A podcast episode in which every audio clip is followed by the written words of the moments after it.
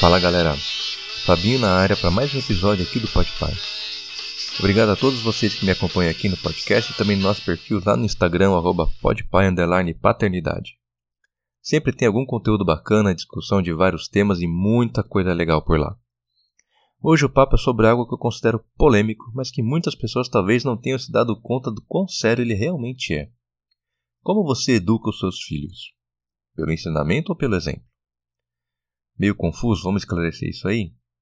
Quando eu digo educar pelo exemplo e não pelo ensinamento, estou falando de uma capacidade que a criança tem de reproduzir comportamentos que é muito maior do que simplesmente assimilar uma ordem ou uma orientação que o adulto dá. Vamos de exemplo?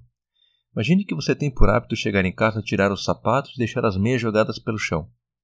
Quando seu filho chega da escola, por exemplo, chega da rua e repete seu hábito, você vai, repreende e diz para não fazer manda recolher as meias e colocar no cesto de roupa suja.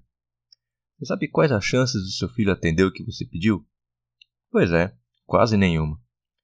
Isso porque entra em ação uma coisinha chamada percepção.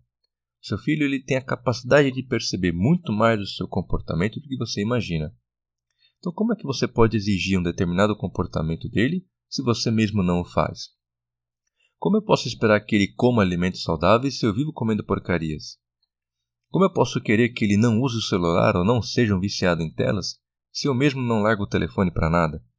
Como eu posso querer que ele trate bem as pessoas, se eu mesmo não sei agir de outra forma que não a ríspida com todo mundo? Vamos lá de informação? De acordo com uma coluna publicada no site da rádio CBN pela psicanalista Sylvia Gleber, de 2020, as crianças reproduzem os comportamentos porque têm os adultos próximos como referência. Inclusive, nesse artigo, ela colocou uma coisa muito interessante, são três grupos principais de proximidade onde é possível até montar uma certa hierarquia dos principais responsáveis por essa vigília comportamental. O primeiro grande grupo são os próprios pais. Tem gente que vai dizer, poxa, mas tudo nas costas dos pais? Eles serão sempre os grandes responsabilizados por algo? A resposta dessa pergunta é sim. Por quê? eles são sempre os primeiros adultos cuidadores que a criança tem contato na sua vida e, consequentemente, acabam passando mais tempo com ela. Isso os torna os principais influenciadores dos comportamentos bons e ruins.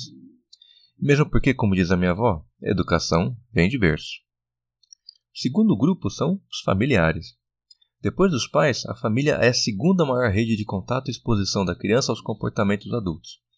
Aquele tio sem noção que faz piada sem graça e inconveniente o primo que faz o bullying com os mais novos, até, até aquela tia que não repreende um palavrão que o vovô falou e a criança ouviu. Todas essas situações e muitas outras na família vão influenciar o seu filho. É importante que vocês observem e conversem com os parentes para que eles repensem seus comportamentos e falas, principalmente em relação às crianças. O último grupo de convivência é a escola, Sim, a escola tem um papel fundamental nesse processo que envolve todos os profissionais que lá trabalham. Imagine se, por exemplo, duas professoras estão conversando na hora do intervalo próximo às crianças sobre algum acontecimento do fim de semana que elas tenham vivido ou convivido. E aí, para falar desse assunto, elas começam a usar assim expressões mais adultas, relatar alguma situação é, usando palavrões e algum outro tipo de palavra de baixo calão. Imagina o que vai acontecer quando as crianças ouvirem isso daí? O que, que vai acontecer na sequência? Acertou quem disse que elas irão repetir tudo que elas ouviram. Existe um vídeo muito bom que eu compartilhei no perfil do Podpai no Instagram recentemente, onde são mostradas diversas situações em que as crianças reproduzem os comportamentos ruins dos adultos. É um vídeo forte, mas que exemplifica muito bem o tema de hoje. Eu vou deixar o link do, desse post aqui na descrição do episódio para vocês darem uma olhada depois, tá?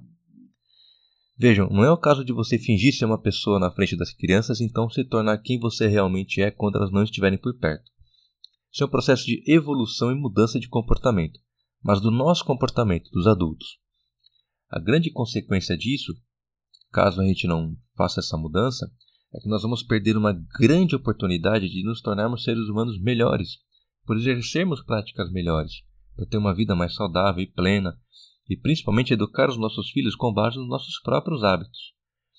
É algo muito mais fácil de se fazer, pois fica muito mais natural. Ele vai crescer, se desenvolver se tornar um adulto sem saber, por exemplo, desde quando ele come legumes todos os dias, ou desde quando ele pegou o hábito de arrumar o próprio quarto, de ser educado e respeitar as pessoas. terá sido um processo muito mais natural, como se sempre tivesse sido assim. Entenda, o processo da paternidade não inclui apenas cuidar no sentido de suprir as necessidades básicas da criança. Tornar-se pai ou mãe de alguém acarreta principalmente numa mudança nossa. Já disse isso aqui, mas no momento em que uma criança nasce, o casal que existia antes morre.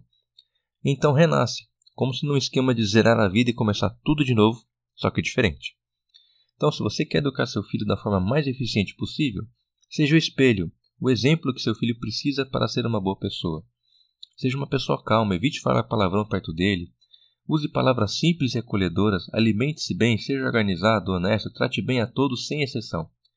Desta forma, as chances do seu filho ter ser tudo isso e muito mais para melhor aumentam muito. E veja só, você não precisará ensinar quase nada, pois estará o tempo todo sendo o espelho que seu filho precisa sendo apenas quem você é. Beleza? Era isso, pessoal. Obrigado e até a próxima.